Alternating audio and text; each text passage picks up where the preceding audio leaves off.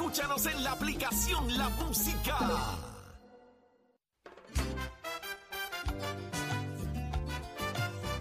Y ya estamos de regreso en Nación Z. Una nueva hora comienza a través de Z93, 93.7 en San Juan, 93.3 en Ponce y 97.5 en Mayagüez.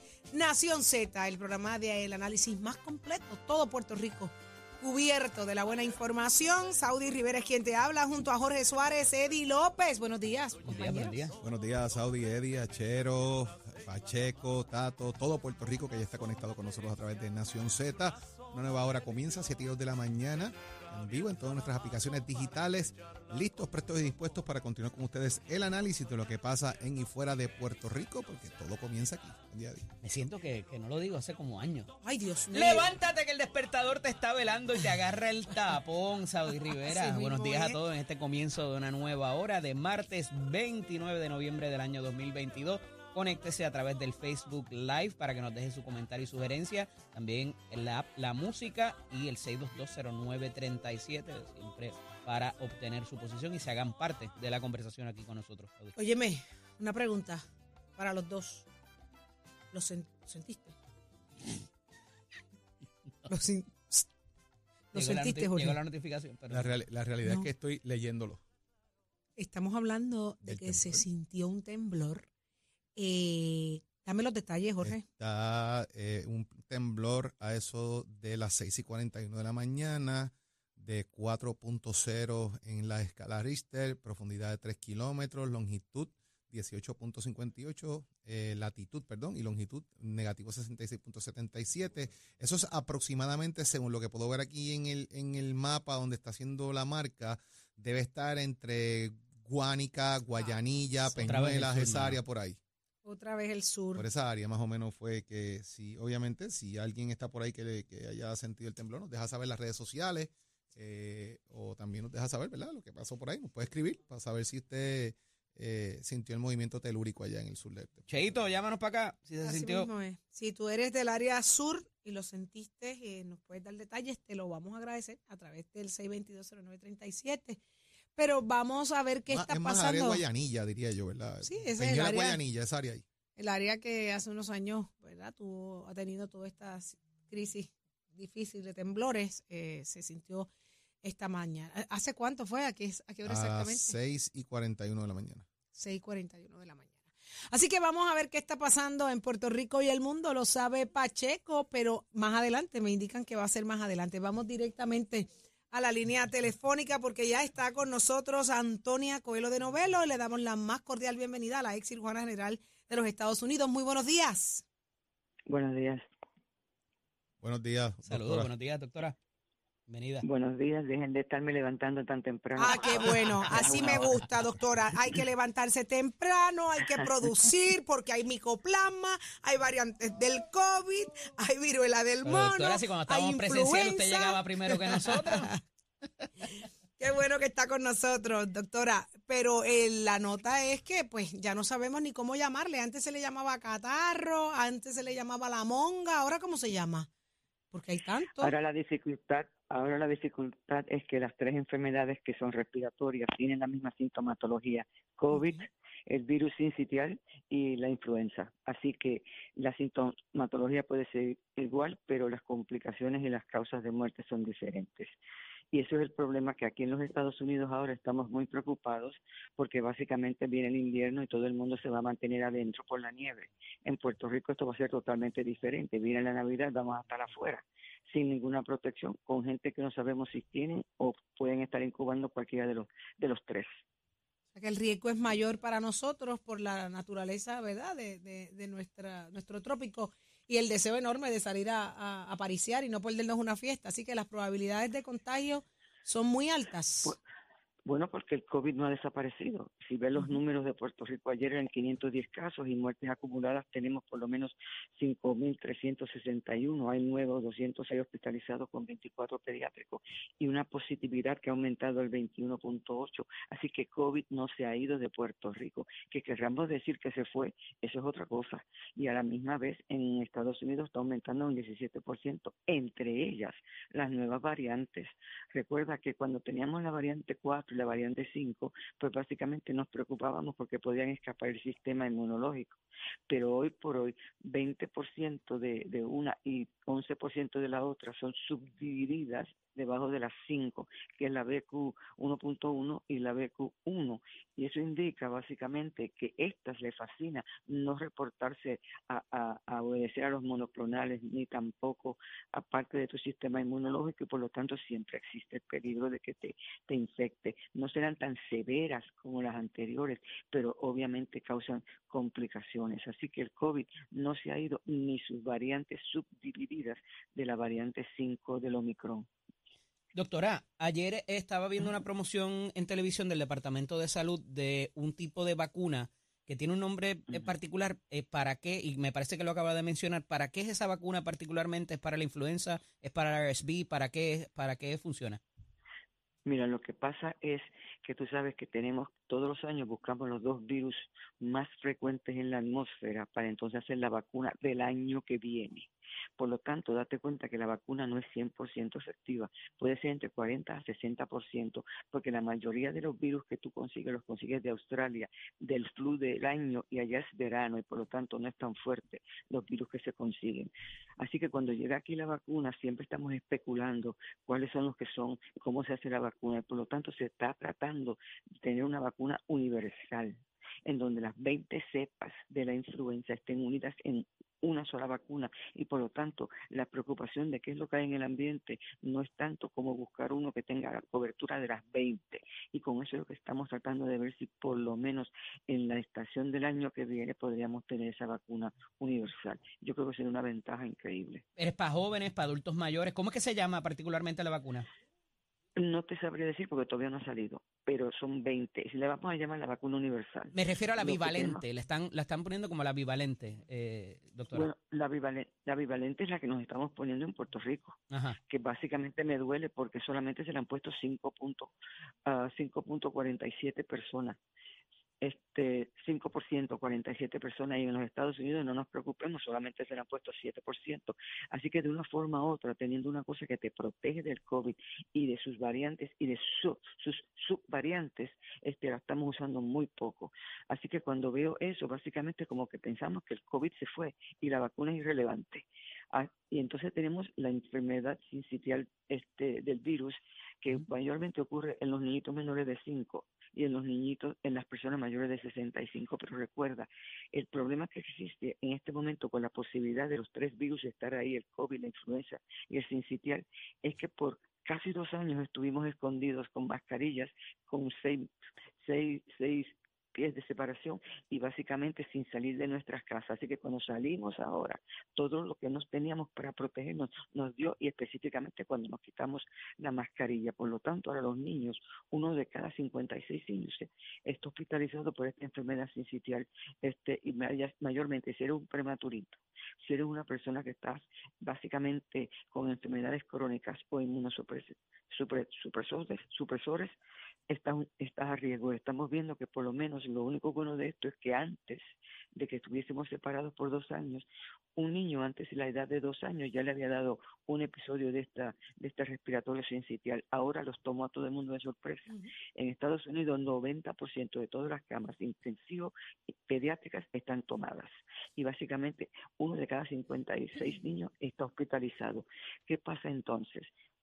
si tenemos la influenza como tenemos ahora, en donde solamente creo que nos hemos vacunado cerca de no más de 54% a nivel nacional en la presencia de una vacuna de la influenza que nos tenemos que empezar a poner en octubre porque el pico viene ahora en enero y febrero, pero recuerda, si, si tienes influenza todavía en el sistema te la puedes poner hasta mayo, pero en este momento con la influenza se está tratando también de proteger a la mujer embarazada, a los que tenemos... Esta vacuna dura el defecto es de un año, doctora. Es exactamente. Por eso que nos ponemos ¿Y, hay algún problema del ambiente. ¿Y hay algún problema con que la persona se vacune de, se dé un refuerzo de COVID y la influenza a la vez? Porque he visto que hay personas que hacen eso de, corrido y, hay quienes dicen, no, me da miedo ponerme las dos juntas porque puedo tener una reacción. Miedo es una cosa, pero eh, lo que el CDC dice es otra, y el CDC dice que te puedes poner una en un hombro y la otra en el otro hombro a la misma vez. Yo por lo menos esperé una semana, porque como la del COVID, como que siempre te da un poquito de dolor en el brazo y un poquito de, Sí. te pone el brazo medio coloradito, pues siempre esperé una semana y básicamente no tuve ninguna complicación. Pero de ponérselas, son de las tres enfermedades que tenemos actualmente, dos tienen vacunas. La infantil sincitial no tiene vacuna y en este momento están tratando de Pfizer dice que tiene una que básicamente para ponérsela a las mujeres embarazadas de tal forma que sus hijos tengan protección de este virus en los primeros seis meses de vida cuando mucho más el, los ataca. y el tema de la viruela del mono, que están hablando de que puede haber algún tipo de transmisión aérea, eh, ¿cómo- ¿cómo anda eso? Bueno, recuerda también que si el, la, el- la viruela del mono desaparece cuando se cae la última verruga seca y desarrolla piel nueva. Ajá. Eso te puede tomar un mes. De manera que en ese mes, si tú te sientes que estás mejorando, pues tú estás durmiendo en tu casa con tus almohadas, con tus, con tus colchas en tu cuarto, etcétera, etcétera. Así que hay que tener mucho cuidado con que la ropa de cama y la ropa que utilice esta gente básicamente estén bastante desinfectadas porque cuando la sacudes puede ser que básicamente la está extendiendo en tu propio hogar. Así que a mí siempre me preocupa que me hablan mucho de cómo la obtengo sexualmente, pero no me dicen cómo la obtengo por el mero hecho de que mi verruga todavía tenga secreción y estoy durmiendo. y- en y ahí es donde viene el tema que sábana, aérea y la cosa ya. Claro, entendido. Exacto. Doctora Coelho eh, de Novelo, la pregunta obviamente es, eh, ¿es inminente el regreso de la mascarilla o es una Ay, no, por recomendación? favor. Mira, si tú quieres protegerte, lo importante es ponerte la vacuna bivalente para el COVID y la vacuna de la influenza para la influenza. Si tú quieres protegerte de una infección este, respiratoria como el virus incitial que le da a los sobre 65, a los inmunocomprometidos y a los niños menores de 5 años, entonces no hay vacuna y no hay medicamento. En ese momento yo creo que los padres y todos los que rodean los niños tienen que estar pendientes de utilizar una mascarilla para protegernos todos. Todas estas tres enfermedades se pegan a través de secreciones que vienen de la nariz por tos y estornudos y por, y por cantar y gritar durísimo. Así que en este momento, Ay, si ay, tú quieres ay. protegerte, ¿cómo se pasa el ¿Cómo- COVID? Cuando cantas, dijo, cuando gritas y cuando hablas duro. Por cantar COVID. y gritar duro. Absolutamente. ¿Por qué tú crees que la mayoría de los las fiestas coros de Navidad, Saudi. Ay, como me gustan a mí. Cantar, gritar y hablar duro, típico puertorriqueño. Acuérdate que los mío, coros yo estoy, yo soy la primera en la fila, doctor. Usted me acaba de decir que Mm. me guarden casi no parrandé este año. Bueno, tú puedes parrandear si no conoces al que está al lado tuyo y no sabes lo que tiene, que puede tener influenza, puede tener sincitial y puede tener COVID. Protégete con una mascarilla. Si no, ponte las dos vacunas y espera dos semanas, que es cuando debes tener ya un poco de inmunidad.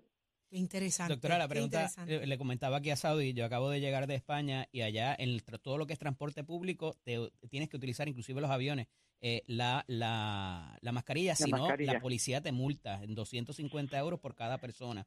Eh, ¿Veremos ese tipo de situación acá en América, en Puerto Rico particularmente? Bueno, por lo menos en los Estados Unidos están diciendo que por favor utilicen la mascarilla y, y en los aviones no te causa mucho problema si tú la tienes y el de al lado cree que tú estás loco. Pero básicamente yo creo que una protección preventiva para una persona inteligente, una mascarilla, cuando estés en duda, no te hace ningún daño. Al contrario, te protege de lo que no sabes. Pero no ve al gobierno interviniendo en esto particularmente y nuevamente poniendo esas En restricciones. este momento, en este momento la recomiendan, pero no la obligan. Interesante. Y como y yo creo que para proteger a Puerto Rico, que es tan chiquito, 100 por 35, debemos tener un poquito más de protección de los que tenemos al lado, que no sabemos si tienen enfermedades inmunocomprometidas o están embarazados. Ahí está. Doctora Antonia Coelho de cosa, Novelo. recuerda, Ajá. una cosa que quiero decir, por favor. Sí. También para la influenza, sabes que tienes Tamiflu. Pero el Tamiflu tienes que utilizarlo dos días cuando ya te sientas con síntomas. Y lo importante de esto es que la presencia de Tamiflu en tu cuerpo no indica que vas a, no se lo vas a transmitir el virus de la influenza a tu vecino, ¿ok? Así que porque tú lo estés tomando, no proteges al de al lado, ¿ok? Wow. Qué bueno Gracias, tener eso doctora. claro. Buen día, Doctora, doctora. muchísimas gracias. Eh, eh, gracias por estar con nosotros. La esperamos acá en Puerto Rico. Si Dios quiere y no griten tanto. No, y, y- y vamos a cantar bajito, doctora. Le prometo que canto bajito, pero Te pones cantamos. mascarilla para cantar. Te pones mascarilla para Aunque cantar, cantemos así, Me haces el favor. Más, más- más allá de cantar y la mascarilla, que sea con tono, por Dios. melodía, por. Bueno, pero como quieres Fíjate, así suena, parranda. así suena mejor. ¿Suena mejor? Sí. Gracias, doctora. Usted no sabe lo que me va a costar esa recomendación a mí en esta emisora. Muchísimas Bueno, gracias y lindo a lo día. mejor, a lo mejor te cuesta la, no te cuesta la vida. Así Ay, es Ah, cierto. es cierto. Lindo día. Bye bye. Bye, ya la escucharon aquí, Antonia Coelho de Novelo, la doctora, y ella es la ex cirujana general de los Estados Unidos. Un placer, qué buenas noticias trajo y qué radicales las noticias que dejó. Vamos con. ¿Con quién? Este segmento es traído a ustedes por Caguas Expressway, donde menos le cuesta un Ford. Damos paso al segmento del análisis del día. En la mañana de hoy, como todos los martes, está con nosotros la licenciada Rosa Seguí del Movimiento Victoria Ciudadana. Excusamos a la senadora Nitza Morán, que no puede estar con nosotros en la mañana de hoy. Se excusó debidamente. Buenos días, licenciada. Buenos días, Eddie. Felicidades a ti, a todas las personas que están en el estudio. Encantada de estar con ustedes. Muchas gracias. Lo propio también para su señoría. Licenciada, eh, hay una propuesta que parece casi eh, aceptada unánimemente y que tiene que ver con una actividad que se celebró la pasada semana en el Viejo San Juan y es este tipo de, a través de una ordenanza municipal, eh, que se haga parte de la ciudad, al menos eh, de la ciudad amurallada, el casco viejo del Viejo San Juan, eh, que se haga peatonal. Esto pues tendría unas implicaciones considerables para el comercio, para los residentes, para las agencias de gobierno que allí ubican también. Eh, ¿Cómo ve esto y lo ve viable? ¿Debería ser más allá de una ordenanza algún tipo de legislación a los efectos y la restauración que está en camino también? ¿Cómo se afectaría? ¿Cómo lo ve? Sí, yo veo eh, que lo que se trató de hacer fue un fin de semana eh, peatonal, ¿verdad? En, este momento. Eh, y era precisamente debido a que ha habido tantos meses, no sé si años ya, en la reconstrucción de la calle Fortaleza, eh, nos explican que estas construcciones dan la impresión como si estuvieran cerrados los comercios que están cerca de donde se está repavimentando eh, y por tanto hicieron esta actividad eh, para fomentar la, economía. Así que a mí me parece que eso va en la dirección correcta. Y creo que también va en la dirección correcta el hecho de que llevamos décadas, ¿verdad?, tratando de continuar con la repavimentación y, y continuar trabajando y vemos que, que- que tristemente pues no es posible. Así que eh, hace falta planificación. Yo creo que todas las administraciones han intentado lograrlo. Eh, así que definitivamente pienso que debe haber muchos estudios al respecto eh, de cómo se puede hacer. Pues yo creo que hay que eh, hay que hay que favorecerlo. Eh, me parece que Victoria Ciudadana también había promovido eh, esta, estas propuestas. eh, pero lo que hay que hacer es tomar en consideración pues a esa- esas comunidades vulnerables, ¿verdad? Tenemos a las personas de diversidad funcional o con, o con discapacidad, tenemos a los comerciantes que no solo son los comerciantes quienes se ven afectados, sino también pudieran ser los suplidores. Y como bien menciona, todas esas agencias de gobierno, ¿verdad? Servicios públicos. Así que tiene que necesariamente estar atado a cierto transporte colectivo, ¿verdad? Y vemos que ese ha sido el fallo en Puerto Rico. Eh, hemos dejado atrás ese transporte colectivo que sabemos que puede ser efectivo, menos costoso, mejor para el ambiente y también para esas comunidades, ¿verdad? Como por ejemplo adultos mayores que quizás no están manejando o no pueden manejar. Así que pues tenemos que, que sentarnos y tenemos que hacerlo, eh, pero no puede ser simplemente, como bien dices, con una ordenanza para que se haga en un fin de semana, sino que tenemos que educar. Así que pues tenemos que comenzar a hacer ese trabajo. Me parece que va a tomar un tiempo, pero va en la dirección correcta para el ambiente, eh, pero no, no se pueden ver afectados tampoco los servicios ni las comunidades desventajadas. Así que creo que hace falta hacer mesas redondas, ¿verdad? Y poder hablar con todas las personas y buscar tiene que entrar de alguna manera, ¿verdad? Tiene que haber algún tráfico, como dijimos, para suplidores, basura, demás. Así que pues tenemos que haber, tiene que haber una, una coordinación, que la gente no piense que se va a cerrar todo y ya, sino que tiene que ser un trabajo. Se pudiera hacer quizás algunos días o algunos horarios, ¿verdad? Que sea estrictamente para eso. Hay otras ciudades del mundo que así lo han logrado, no muy, no muy lejanas de aquí, la misma República Dominicana, lo que es el casco colonial, eh, la Plaza Colón y todo esto. Y eso trae otro tipo de comercio. Aquí la cultura usualmente lo que pasa es que la gente quiere meter el carro en la tienda si puede, ¿verdad? Para comprar.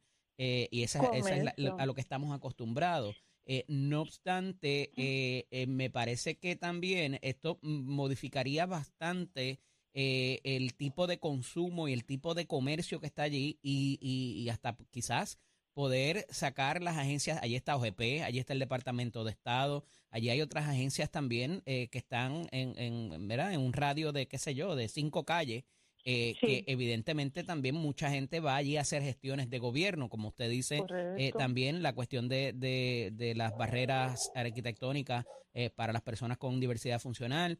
y todo esto, o sea que son, son muchos factores. Yo no sé si con una ordenanza, y por ahí comencé, ¿verdad? El punto de partida de la discusión sea suficiente para cubrir todos estos aspectos, porque no es lo mismo las necesidades de un supermercado, de una farmacia, a las de un restaurante, una cafetería o quizás hasta una boutique, ¿verdad? Eh, o, un gift shop de estos eh, que, venden cosas para los turistas. Eh, pues el, el, suplir mínimamente a estas personas, pero también si consideramos el aspecto de los residentes para pasar a veces una ambulancia allí es, es, eh, gracias a Dios no han ocurrido muchos más desastres, ¿verdad? O, sucesos que lamentar.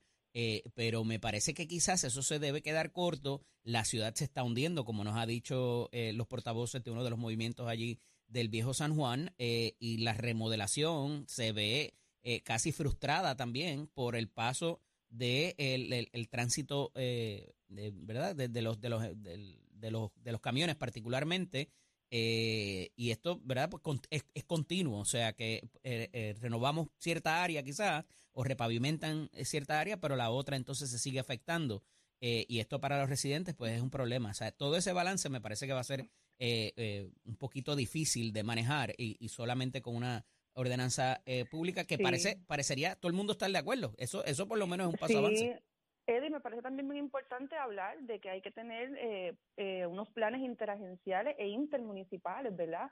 Traer gente de los aeropuertos eh, a través de toda la isla, ¿verdad? Cómo van a llegar, cómo se van a movilizar. Así que, ¿verdad? Sí, hay, hay, también un componente turístico muy importante que no podemos dejar fuera.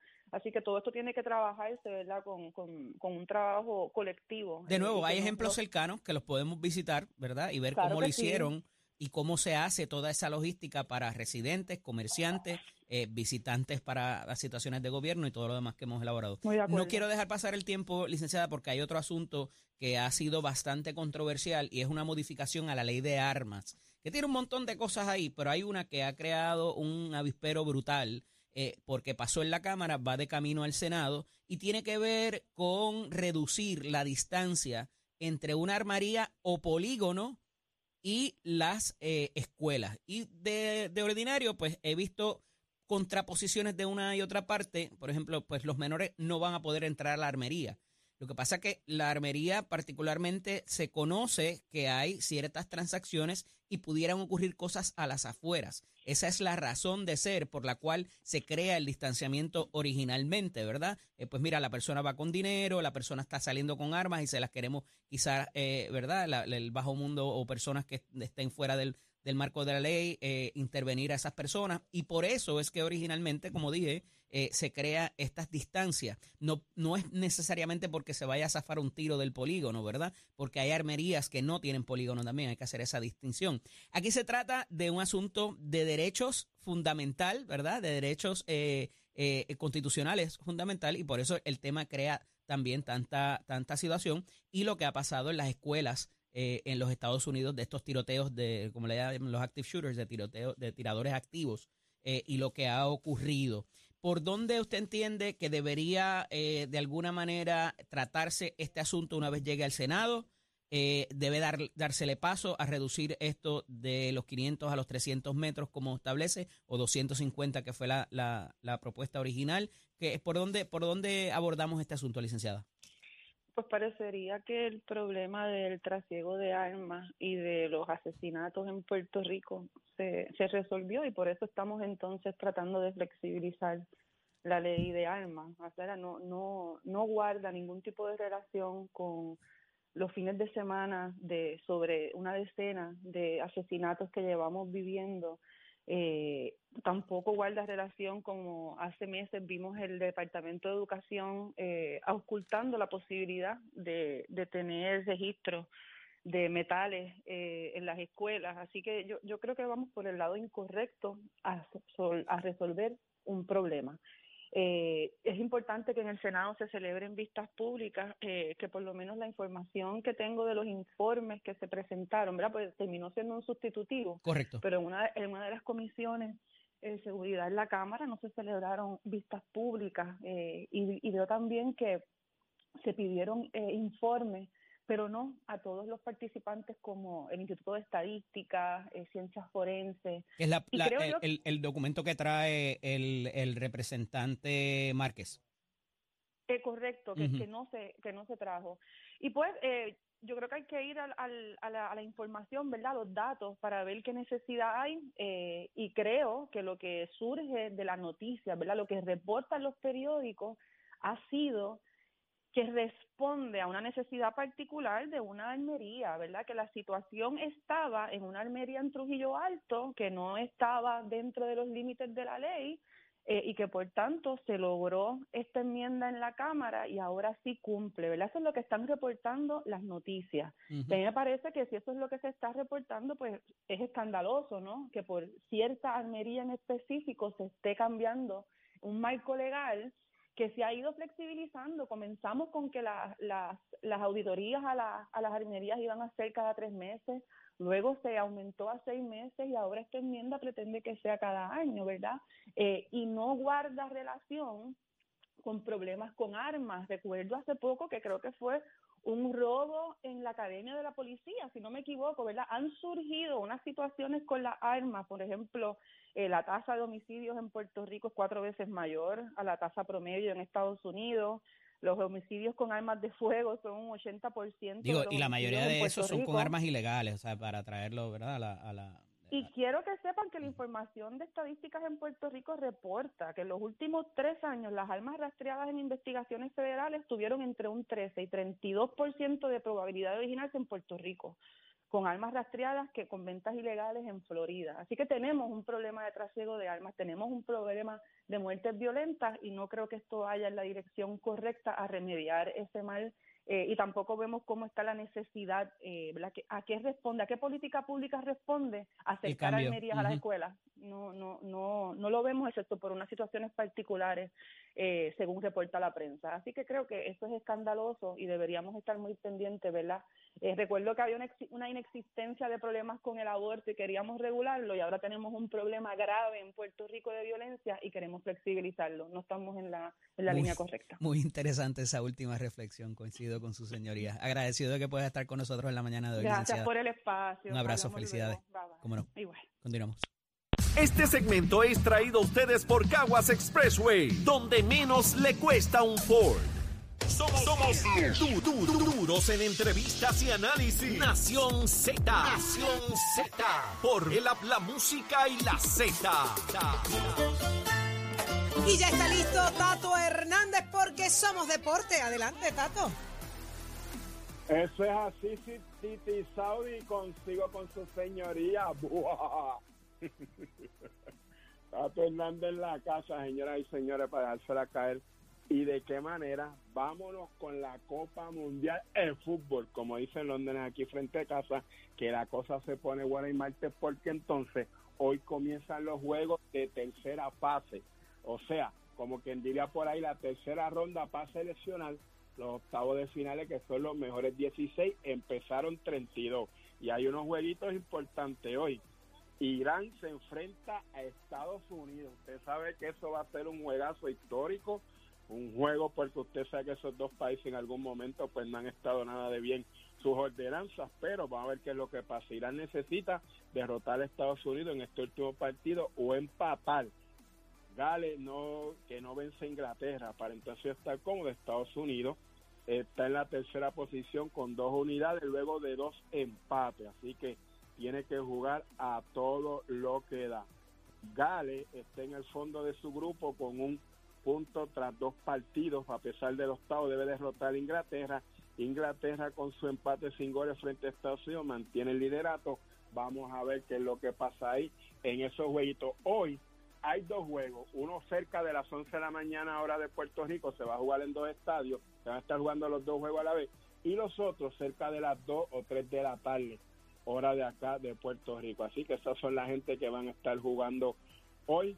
Vamos a ver cómo se desempeñan estos equipos, porque ya usted sabe, Irán y Estados Unidos van a estar jugando ahí. Vamos a ver cómo se enfrentan esta gente y el resultado. Y usted se va a entrar aquí en Nación Z. Somos Deporte con el auspicio de Mestre Escuelas que te informa que estamos ya, ya comenzamos el proceso de matrícula para el próximo febrero 2023, febrero 2023, así que ya usted sabe cómo es eso. Vamos a estar pendientes a todo este estudiante que, mira, usted se graduó en verano, no ha conseguido universidad, no quiere ir afuera, a cargo paso. Usted quiere una carrera corta que le rinda frutos y beneficios, pase por Mestre Escuela, la mecánica automotriz, la mecánica racing, la mecánica marina, la mecánica de motora, la mecánica diésel. Así que dése una vueltita por Mestre Escuela, vaya con sus viejos, compare las facilidades de equipo en cualquier de estos Vega Baja, Bayamón, Ponce, Mayagüez y Cabo y toma la decisión de estudiar el Mestre Escuela. Puede llamar al 787-238. 9494. Así que ya usted sabe que tengan buen día. Tato Hernández en la casa. Achero, give it a Buenos días, Puerto Rico. Soy Emanuel Pacheco Rivera con la información sobre el tránsito. Ya se formó el tapón en la mayoría de las vías principales de la zona metropolitana, como la autopista José de Diego entre Vega Alta y Dorado y desde Toa Baja hasta el área de Atorrey en la salida hacia el Expreso Las Américas. Igualmente la carretera número 2 en el cruce de la Virgencita y en Candelaria en Toa Baja y más adelante entre Santa Rosa y Caparra y tramos de la PR 5, 167 y 199 en Bayamón la avenida Lomas Verdes entre la América Military Academy y la avenida Ramírez de Arellano, la 165 entre Cataño y Guaynabo en la intersección con la PR22, el expreso Valdeoriotti de Castro es la confluencia con la ruta 66 hasta el área del aeropuerto y más adelante cerca de la entrada al túnel Minillas en Santurce. El ramal 8 y la avenida 65 Infantería en Carolina, el expreso de Trujillo en dirección a Río Piedras, la 176, 177 y la 199 en Copey, la autopista Luisa Ferré entre Montelledra y la zona del Centro Médico en Río Piedras y más al sur en Caguas, y la 30 desde la colindancia desde Junco Sigurabo hasta la intersección con la 52 y la número 1. Ahora pasamos con el informe del tiempo.